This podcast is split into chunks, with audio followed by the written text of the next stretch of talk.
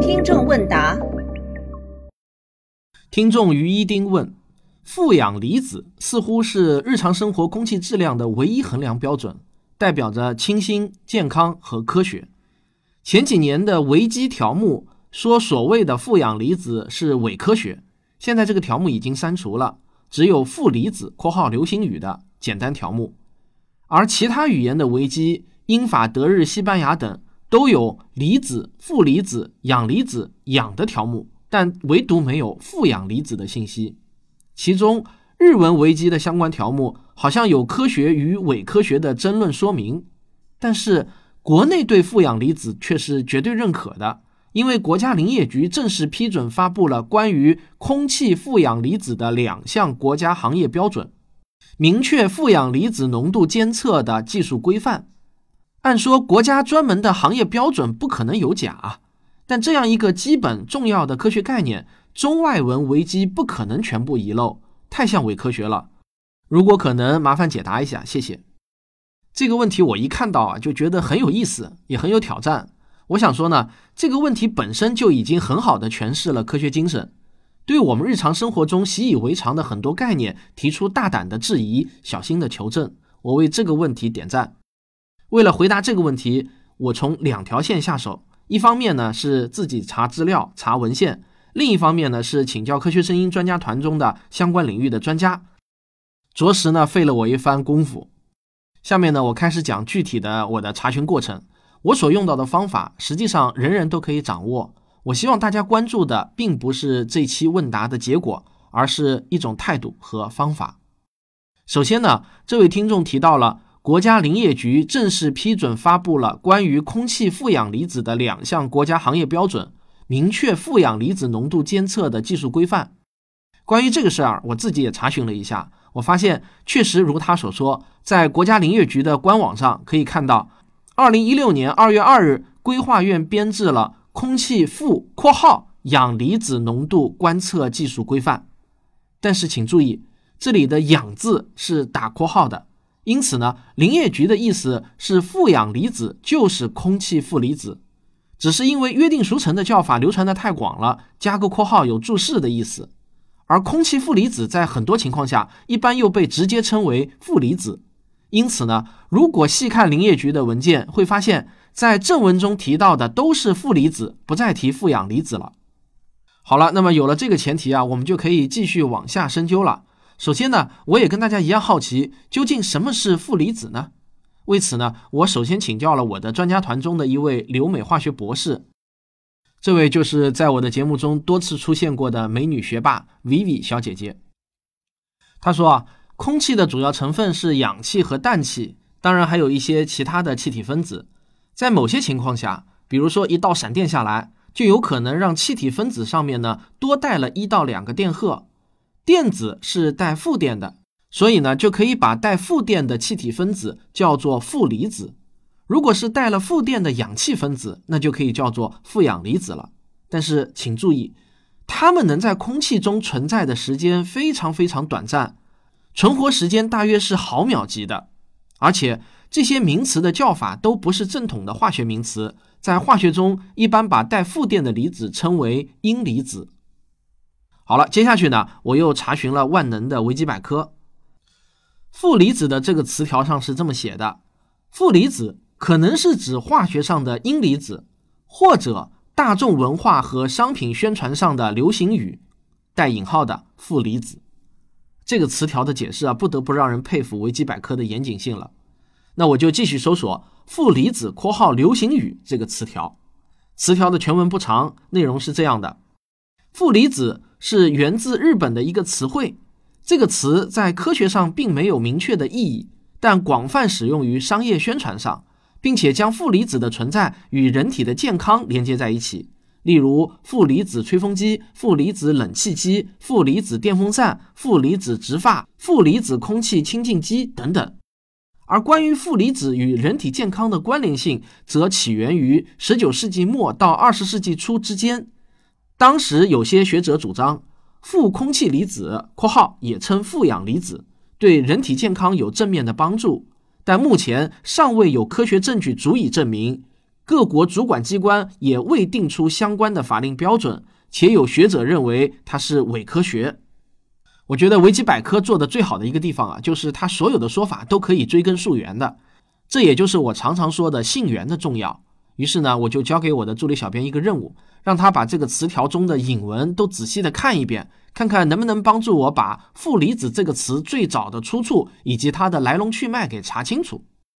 小编没有让我失望啊，第二天他就交来了他的作业，我不得不夸赞一下。现在我的小编呢已经是青出于蓝了。下面呢就是小编查证的结果，我给大家念一下啊。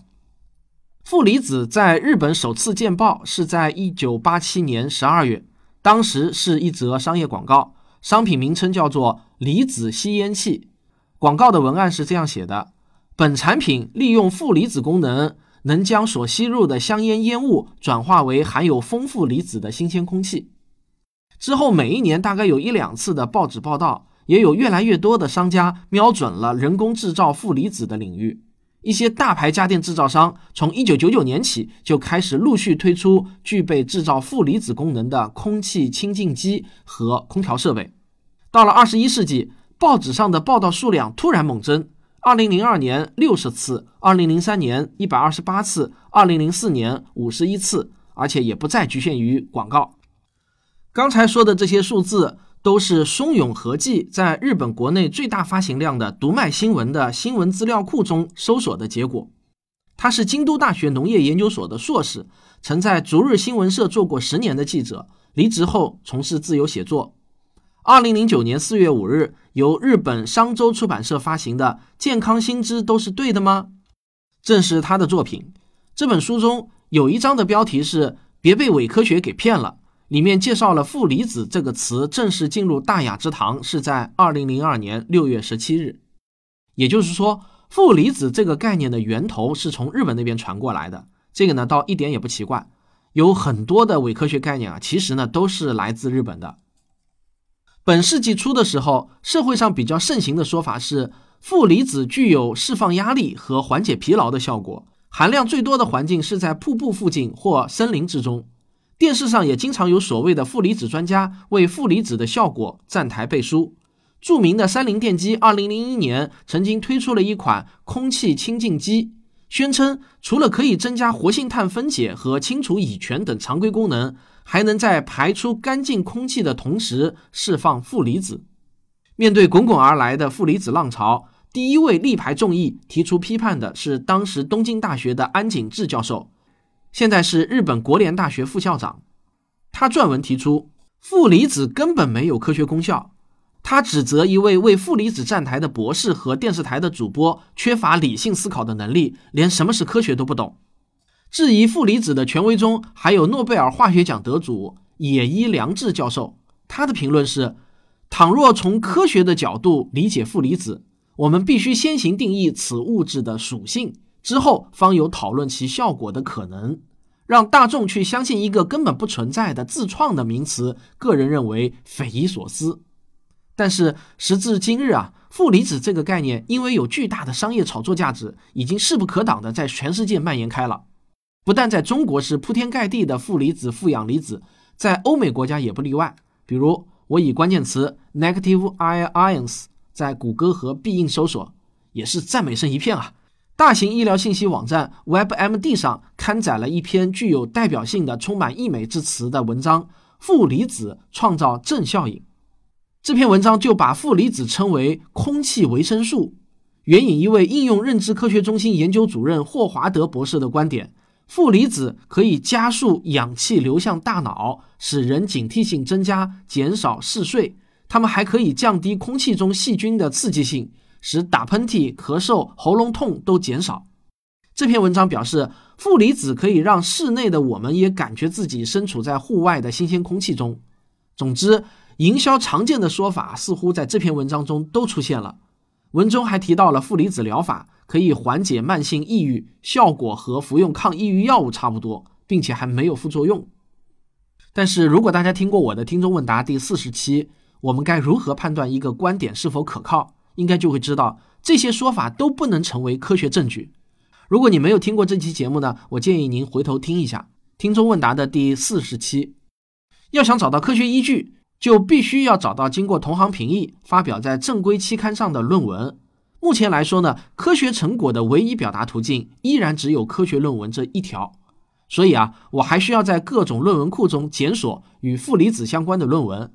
但是我发现，如果用负离子作为关键词来检索的话，那么出来的结果基本上都是与阴离子相关的专业化学论文。对着摘要一眼望过去啊，大多论文的探讨都与电子相关，与我们想要检索的信息风马牛不相及。这下呢，我才终于明白了维基百科上为什么要把负离子的解释列为阴离子和流行语负离子这两项了。不过呢，我还是找到了两篇相关论文。第一篇是发表在一本叫做《能源工程》的期刊上的，这本期刊并不是 SCI 收录的期刊，但是呢，被另外一个叫 Science Direct 的著名文献检索网站收录了。那我也下载了这篇论文，打开以后呢，在标题前面有一个定语。写的是二零一七年第十届国际供暖通风及空调大会，说明啊这篇论文是在这次会议上首次公布的。论文的标题是《负氧离子与睡眠》，署名作者是来自上海交通大学的刘瑞奇等六位中国人。这篇论文的结论是负氧离子可以显著提高人的睡眠质量，但说句实话呢，我对这篇论文结论的可靠性是存疑的。一来啊，这本期刊的影响力因子只有零点七八三，很一般，很一般。而且它基本上对这个会议上所发表的论文是照单全收的，这说明啊，这本期刊与这个会议是有密切关系的。但真正让我觉得不是很放心的呢，是在即将召开的这个大会二零一九年的官网上有这个大会的介绍，从介绍中可以看出。它是中国创办的，而且从二零零九年开始，每两年一届，全都是在中国举行。主办方是哈尔滨工业大学，协办方包括一本叫做《暖空空调》的杂志和一个叫做“暖空空调网”的网站等。这个呢，有些话我不方便在这里讲太多，我怕惹来不必要的麻烦。不过，熟悉中国式学术会议的听众大概都能明白我的意思，我点到即止了。总之啊，这篇论文在国际上并没有什么影响力，这是肯定的。而我个人对这篇论文的结论也是存疑的。我提到的这篇论文和会议的官网，我都附在了本期的文稿中。想进一步了解的听众呢，也可以自行查询。还有一篇论文是在美国国家卫生研究所下属的网站上在线发表的，网址我在文稿中也附上了。这篇论文的结论是，没有观察到负离子与焦虑、情绪放松、睡眠和个人舒适度正面或负面的影响相关。但负空气电离与较低的抑郁评分相关，特别是人处在最高的暴露水平中，负离子与抑郁的相关性还需要进一步的研究来评估。当然，这篇论文的权威性也不够高，但至少我没有看出有什么利益瓜葛。总之呢，论文检索的结果显示，负离子这个概念确实呢还只能算是一个流行语，没有多少真正的科学家在做研究。我想呢，最有可能的原因是它没有太大的科研价值，